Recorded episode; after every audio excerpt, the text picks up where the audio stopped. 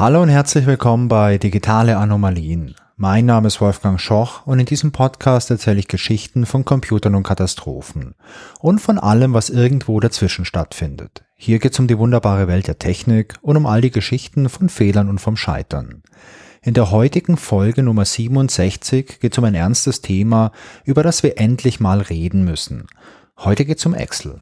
Vermutlich kennt ihr Excel. Falls nicht, Glückwunsch zu eurem behüteten Leben bisher. Aber damit wir alle auf dem gleichen Stand sind, kommen hier mal die wichtigsten Fakten zum Thema Excel. Excel ist eine Software der Firma Microsoft. Die erste Version, die erschien 1985. Übrigens erschien die erste Version damals für den Apple Macintosh. Und erst Excel Version 2 gab es dann auch für Windows, und zwar für Windows 2, und das erschien 1987. Excel ist eine Tabellenkalkulation und nicht nur das, Excel ist weltweit die meistverbreitetste Tabellenkalkulation, die es gibt. Manche sagen, die globale Finanzwelt würde ohne Excel nicht funktionieren und ich habe keine Ahnung, ob das stimmt, aber für viele Firmen ist Excel ein universelles Tool, wie so ein digitales Schweizer Taschenmesser für Zahlen und dieses Tool wird täglich in unternehmenskritischen Anwendungsfällen eingesetzt und ich frage mich, ob das gut ist. Sicher, für manche Anwendungsfälle ist Excel das perfekte Tool. Beispielsweise um händisch mit Daten zu hantieren, um die explorativ zu analysieren oder auch für irgendwelche temporären Anwendungsfälle. Wenn man jetzt mal eine Liste mit irgendwelchen Informationen braucht und man braucht es nur ein einziges Mal, dann ist Excel sicherlich ein tolles Tool für diesen Anwendungsfall. Aber Excel ist eben nicht immer die beste Lösung. Beispielsweise ist es super schwierig, parallel mit Excel zu arbeiten. Also wenn man jetzt in einem Team unterwegs ist und mehrere Leute müssen auf eine Excel-Tabelle zugreifen oder auf so eine Excel-Datei. Sicher, es gibt Möglichkeiten. Es gibt von Microsoft ja auch diese Online-Variante, dieses Excel 365. Da kann man ganz bequem im Browser damit arbeiten und da können auch mehrere Personen gleichzeitig auf das Dokument zugreifen. Aber das ist nicht so 100% ausgereift würde ich einfach mal von meiner Perspektive aus sagen. Dann gibt's noch weitere Punkte, die Excel nicht zum allerbesten Tool für jeden Anwendungsfall machen. Beispielsweise ist es nicht gut nachverfolgbar, was manuell irgendwo verändert wurde. Oder die Daten, die man in Excel hat, die müssen da irgendwie reinkommen. Und wenn man mit größeren Datenmengen arbeitet, dann werden diese Daten oftmals einfach kopiert, beispielsweise aus einer anderen Excel-Datei und wenn man solche Daten kopiert, da passieren auch gern mal solche Copy-Paste-Fehler. Man vergisst was zu kopieren oder man hat die falschen Daten irgendwo selektiert oder wenn man irgendwelche Daten aus einer Datei importiert, das geht bei Excel auch, beispielsweise aus solchen CSV-Dateien, da kann es sein, dass vielleicht die Formatierung nicht korrekt ist oder auch hier irgendwo ein kleiner Fehler passiert, den man nicht direkt merkt und der dazu irgendwelchen größeren Problemen führen kann. Ähm, dazu kommt noch, dass Excel gewisse Limitierungen hat, beispielsweise die maximale Anzahl von Zeilen oder Spalten, die ich in Excel verarbeiten kann.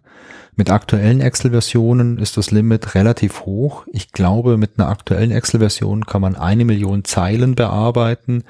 Aber mit älteren Excel-Versionen, die sicherlich noch in vielen Büros zum Einsatz kommen, da lag die Obergrenze bei rund 65.000 Zeilen. Das erscheint doch jetzt vielleicht äh, ja sehr groß. Aber wenn man jetzt wirkliche Unternehmensdaten verarbeitet oder irgendwelche anderen größeren Datenmengen verarbeiten möchte, dann kann man ganz schön schnell an so eine Grenze von 65.000 Zeilen stoßen. Und wenn man das nicht weiß, dann kann das schon auch zu Problemen führen. Außerdem hat Excel noch gewisse Automatismen, also einprogrammiertes Verhalten, das vielleicht auch nicht alle User kennen und da kann natürlich dann auch ein Problem entstehen, denn wenn Excel automatisch irgendwas mit den Daten macht, die ich eingebe, mir aber gar nicht bewusst ist, dass Excel sowas macht, dann reagiere ich darauf natürlich auch nicht. Ich bin nicht vorbereitet darauf. Ich achte gar nicht darauf, dass sowas passieren könnte. Das ist so ein ganz klassischer Unknown Unknown, ein sogenanntes Unknown Unknown, also eine unbekannte Sache, die ich halt nicht hinterfragen kann, weil sie mir halt, naja, unbekannt ist. Und das kann zu Problemen führen. Und eine Geschichte über so ein Problem, das da entstehen kann, die habe ich euch heute mitgebracht. Ich nenne die Geschichte mal Excel und die Gene. Excel ist an sich ja erstmal eine große digitale Tabelle. Und diese Tabelle besteht aus vielen Zeilen und aus vielen Spalten und aus ganz vielen Zellen. Und in jede von diesen Zellen kann ich erstmal beliebige Daten eingeben. Also ein Text, mein Name beispielsweise, Wolfgang, oder irgendwelche Zahlen, also 1, 2, 3, 4, 5 oder eine Kommazahl oder eine Kommazahl, die ich mit einem Punkt formatiert habe oder mit einem Komma. Je nachdem, in welchem Land ich vielleicht bin, gibt es hier verschiedene Vorlieben oder Regeln. Oder ich kann beispielsweise auch ein Datum eintragen. Also heute ist der 24. Oktober, kann ich beispielsweise auch eintragen 24.10.23, dann wäre das das Datum der heutigen Aufnahme. Aber das ist noch nicht alles, denn Excel ist intelligent. Und mit diesen Daten, die ich dort eingebe in die unterschiedlichen Zellen, da kann ich ja rechnen, da kann ich Dinge automatisieren, ich kann die automatisch weiterverarbeiten mit Excel-Formeln und damit Excel das machen kann, muss Excel wissen, welche Art von Information steht denn eigentlich in so einer Zelle drin. Denn rein logisch ist ein Text natürlich was anderes als eine Zahl oder als ein Datum. Und das wird spannend, wenn ich hier beispielsweise rechnen möchte. Also 5 plus Wolfgang ist schwierig zu rechnen für Excel. Und damit das funktioniert, kann man jetzt Excel explizit sagen, hey, schau mal, in dieser Zelle oder in dieser Spalte oder in dieser Zeile oder in diesem Bereich, den ich jetzt mit der Maus markiert habe, da haben die Daten einen speziellen Typ. Beispielsweise, was hier eingegeben wird, ist immer eine Zahl oder ist eine Kommazahl oder ist eben ein Text oder ein Datum oder irgendwas anderes. Außerdem kann man festlegen, wie die Daten in so einer Zeile oder Spalte oder Zelle formatiert werden. Also beispielsweise, wie ein Datum formatiert wird. Ich schreibe beispielsweise immer den Tag, Punkt, den Monat, Punkt, das Jahr, das Jahr zweistellig aber ich könnte das Jahr jetzt ja auch vierstellig schreiben oder anzeigen lassen, beziehungsweise ich könnte statt dem Monat in, dieser, in diesem Zahlenkürzel den Monat ausschreiben oder den Monat abkürzen. Also es gibt hier unendlich viele Möglichkeiten. Und wenn ich so eine Excel-Tabelle habe und mit diesen Daten irgendwas anfangen möchte, die weiterverarbeiten möchte, auswerten möchte, mit denen rechnen möchte, dann ist es gut, wenn die Daten alle das gleiche Format haben und auch gleich angezeigt werden. Das hilft mir natürlich als Mensch, mich hier viel leichter zurechtzufinden. Und man kann das alles einstellen. Das Gute ist aber, man muss das gar nicht festlegen. Denn ich habe es ja schon erwähnt, Excel ist intelligent. Wenn ich irgendwelche Daten eingebe, schaut sich Excel diese Daten an und auf Basis von meiner Eingabe überlegt sich Excel, hm, welcher Datentyp könnte das sein? Ist das eher Text oder ist es eine Zahl? Ist es eine Kommazahl oder ist es vielleicht ein Datum oder irgendwas anderes? Und wenn Excel sich hier festlegen kann, dann wird diese Zelle automatisch formatiert und die Daten werden dementsprechend angezeigt. Das klingt super praktisch und das kann es auch wirklich sein. So eine Funktionalität kann jemandem sehr viel Zeit sparen. Ganz anders sieht's aber aus, wenn man jetzt Daten eingibt und Excel diese fehlerhaft interpretiert und auch formatiert. Vor allem natürlich, wenn man es nicht bemerkt. Denn Excel gibt jetzt keine Meldung aus, wenn Daten neu formatiert werden. Da gibt's kein Pop-up, wo man bestätigen muss, hey, schau mal, lieber User, deine Daten wurden jetzt XY erkannt und formatiert. Ist das richtig oder ist es nicht richtig? Und das kann ganz schön problematisch sein, denn ich habe gerade eben mal Excel aufgemacht und ein bisschen damit experimentiert. Wenn ich in so eine Zelle 1.1 eingebe, dann wäre das meinem Verständnis nach eine Kommazahl. Wenn ich auf Enter drücke, wird daraus aber 01. Leerzeichen Jan, also der 1. Januar. Oder wenn ich Jan 1 eingebe, also ohne Leerzeichen oder so, dann macht Excel daraus Jan Leerzeichen 01, also auch ein Datumsformat. Und wenn ich das so händisch eingebe und auf Enter drücke, dann merke ich das vermutlich immer, wenn hier irgendwas verändert wird. Ich ärgere mich, danach suche ich ganz lange nach der Möglichkeit, um das zu deaktivieren und dann ist es gut. Wenn ich jetzt aber einen größeren Datensatz habe, den ich einfüge, indem ich die Daten beispielsweise aus einer anderen Tabelle kopiert habe oder indem ich äh, diese Daten aus einer Datei importiere, dann sieht's ganz anders aus denn dann merke ich es nicht. Wenn ich jetzt 1000 Zeilen importiere oder einfüge und Excel in diesen 1000 Zeilen irgendwas verändert, ja, das ist ja letztendlich so eine Art Autokorrektur, aber für Daten. Und wenn ich ganz gewissenhaft bin und ganz scharf da drauf schaue, dann fällt mir es vielleicht auf. Aber die Chance, dass mir es nicht auffällt, vor allem wenn jetzt nicht jede Zeile betroffen ist, die ist schon ganz schön groß. Das Problem ist, durch diese Funktionalität, die Excel hat, werden Daten dauerhaft verändert. Und ihr fragt euch jetzt wahrscheinlich auch, was könnte da nur schiefgehen? Um diese Frage zu beantworten, müssen wir in der Zeit ein bisschen zurückreisen, und zwar ins Jahr 1988. Da wird nämlich die Human Genome Organization, kurz HUGO, gegründet.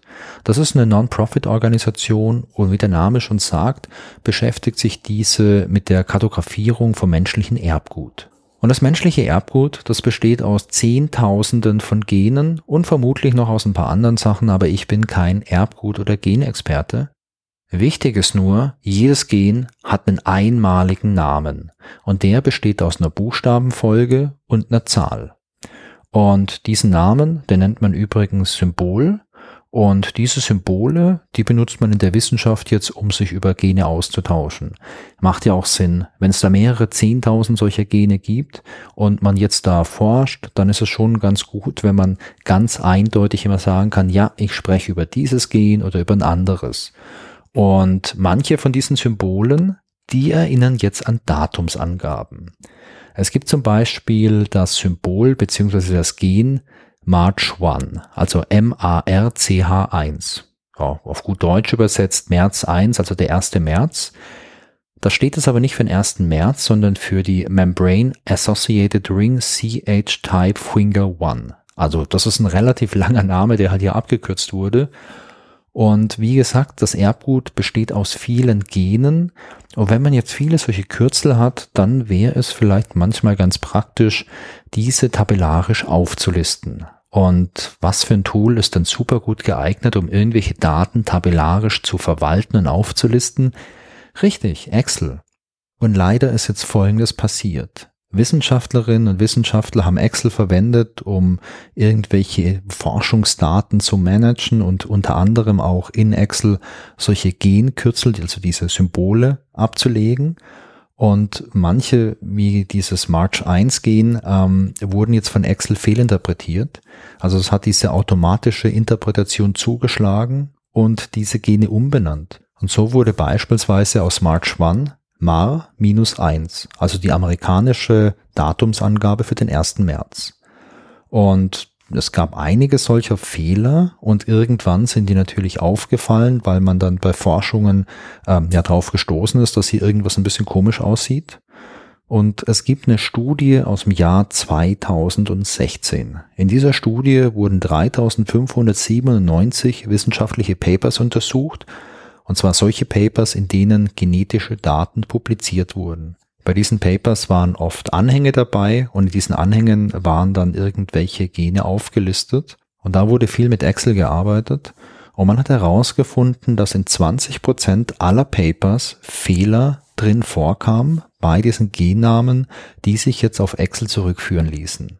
Und das ist halt echt ein Problem, denn wenn die Daten so verfälscht werden und man das nicht bemerkt, dann kann das natürlich auch einen großen Impact für die Forschung haben. Wenn man beispielsweise jetzt irgendwelche Gene sucht und die nicht findet, weil die jetzt in manchen Publikationen halt falsch äh, ja, benannt wurden, beziehungsweise durch Excel halt umbenannt wurden.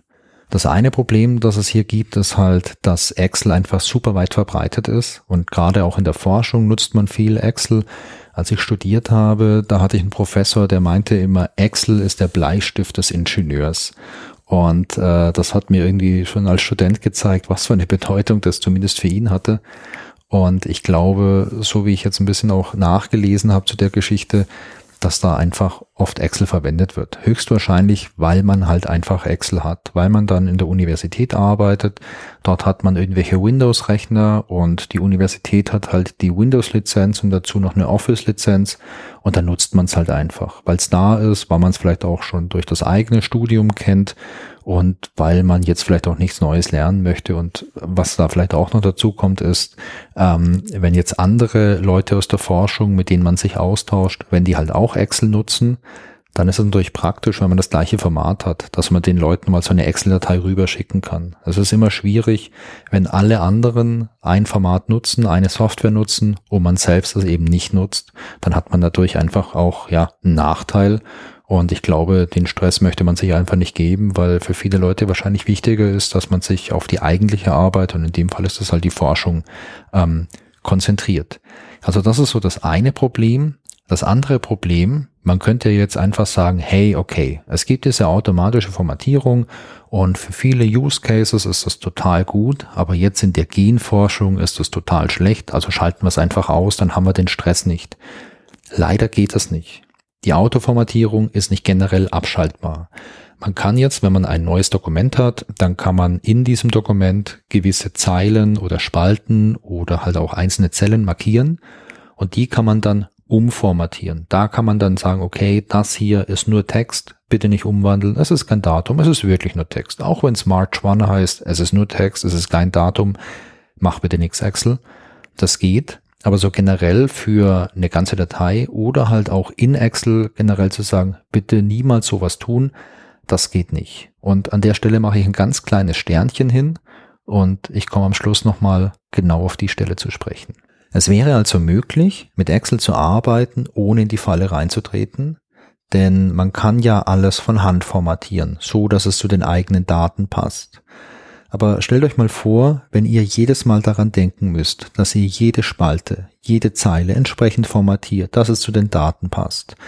Wenn ihr daran denken müsst, dann wird es höchstwahrscheinlich sehr oft klappen. Aber es wird nicht immer klappen. Denn wir sind alles nur Menschen und wenn wir händisch immer diese Sachen nachstellen müssen und die Daten vielleicht auch immer ein bisschen unterschiedlich aussehen, dann passiert irgendwann der Fehler und die Frage ist ja dann auch nicht ob, sondern eben wann der Fehler passiert. Und deswegen hat man sich äh, ja in der Forschungscommunity dann die Frage gestellt, was können wir denn alternativ machen? Die einfachste Möglichkeit wäre natürlich, wenn äh, Microsoft hier eine entsprechende Funktion in Excel bereitstellt, dass man äh, einfach diese Formatierung ja komplett ausschaltet. Es gab damals wohl auch Anfragen an Microsoft, aber Microsoft hat da nicht drauf reagiert. Und ich habe einen Artikel gelesen, ähm, da stand dann, ja, man dachte sich jetzt bei den äh, in der Forschungscommunity, dass der Aufwand für Microsoft vermutlich zu groß gewesen wäre, hier was zu ändern, vor allem in Betracht der relativ kleinen Gen-Community. Und weil man jetzt nicht warten wollte, bis Microsoft vielleicht doch irgendwann mal was tut, hat man sich einfach selbst geholfen. Und äh, das Ganze passiert im Jahr 2020. Da veröffentlichte nämlich das Komitee für die Benennung der Gene neue Richtlinien für die Namen von den Genen. Und diese Namen, die mussten jetzt in Zukunft so gewählt werden, dass sie nicht mit Excel kollidieren. Was irgendwie ziemlich cool ist, oder? Also wir haben hier auf der einen Seite Microsoft Excel, auf der anderen Seite haben wir das Projekt für die Erforschung des menschlichen Erbguts und das Erbgut bzw. die Benennung der Gene passt sich jetzt Excel an. Das ist irgendwie auch cool, oder? Neben den Richtlinien für die Benennung der neuen Gene wurden auch einige bestehende Gene umbenannt. Zum einen das March-1-Gen, das wurde in March F1, also wurde noch ein F zwischen March und 1 äh, reingepackt und es wurden noch 26 weitere Gene umbenannt, die irgendwie kollidiert sind mit äh, Microsoft Excel. Und ja, unterm Strich kann man sagen, Microsoft Excel hat damit, also mit dieser Funktion, seinen Fußabdruck bei der Benennung des menschlichen Erbguts hinterlassen. Und jetzt komme ich wieder zu dem Sternchen von gerade eben, denn die Geschichte ist momentan wieder sehr aktuell. Ich habe zum ersten Mal 2020 von der Geschichte gehört, das war gerade da, als eben diese Umbenennung stattfand und als die neuen Richtlinien veröffentlicht wurden. Und die Geschichte, die lag jetzt auch schon lange im Backlog für die digitalen Anomalien. Und diese Woche gab es ein neues Update für Excel. Und haltet euch fest, man kann jetzt in Excel die automatische Umwandlung der Einheiten endlich zentral ausschalten. Und ich weiß nicht, wie man jetzt in der Gen-Community und bei dieser Organisation da reagiert hat, als man mitbekommen hat, dass Excel endlich diese Funktion nachgeliefert hat. Und ähm, ja, keine Ahnung, vielleicht waren die Leute happy, vielleicht war es ein später Sieg vielleicht noch für die. Ich könnte mir aber gut vorstellen, dass wenn man jetzt mit Excel arbeitet und mit menschlichen Genen arbeitet, dass man dann diese Funktion auf jeden Fall abschaltet, einfach nur für alle Fälle. Das war die Geschichte von Excel und den Genen. Ich habe euch heute noch ein kleines bisschen Trivia mitgebracht. Ich weiß nicht, ob ihr in eurer Freizeit vielleicht Videospiele spielt. Also ich spiele ab und zu mal ein Spiel Und falls ihr spielt, vielleicht spielt ihr ja auch online. Und wenn ihr online spielt, dann macht ihr vielleicht ja auch sowas wie E-Sport. Also ihr spielt gegen andere Leute so richtig kompetitiv mit irgendwelchen Ligen und so weiter. Ich mache sowas nicht, weil ich nicht so gut bin. Aber ich verfolge sowas ab und zu mal ein bisschen und finde das ganz interessant. Und das Coole ist, es gibt auch Excel als E-Sport. Es gibt nämlich drei verschiedene Veranstaltungen zum einen gibt's den Microsoft Excel World Championship. Das ist eine, ja, Weltmeisterschaft in Excel. Man löst hier unterschiedlichste Aufgaben und kann Preisgeld gewinnen. Dann gibt's das gleiche nochmal für Studierende. Da kann man auch ein Preisgeld gewinnen. Und es gibt noch den Financial Modeling World Cup. Das ist auch ein Wettbewerb, wo man Aufgaben mit Excel löst bei letzterem Wettbewerb geht's halt, wie der Name schon sagt, um irgendwelche Fragestellungen aus der Finanzwelt. Und das finde ich echt ziemlich abgefahren, ähm, wenn diese Weltmeisterschaft ist. Man kann sich das auch online anschauen. Da gibt's auch Online-Videos.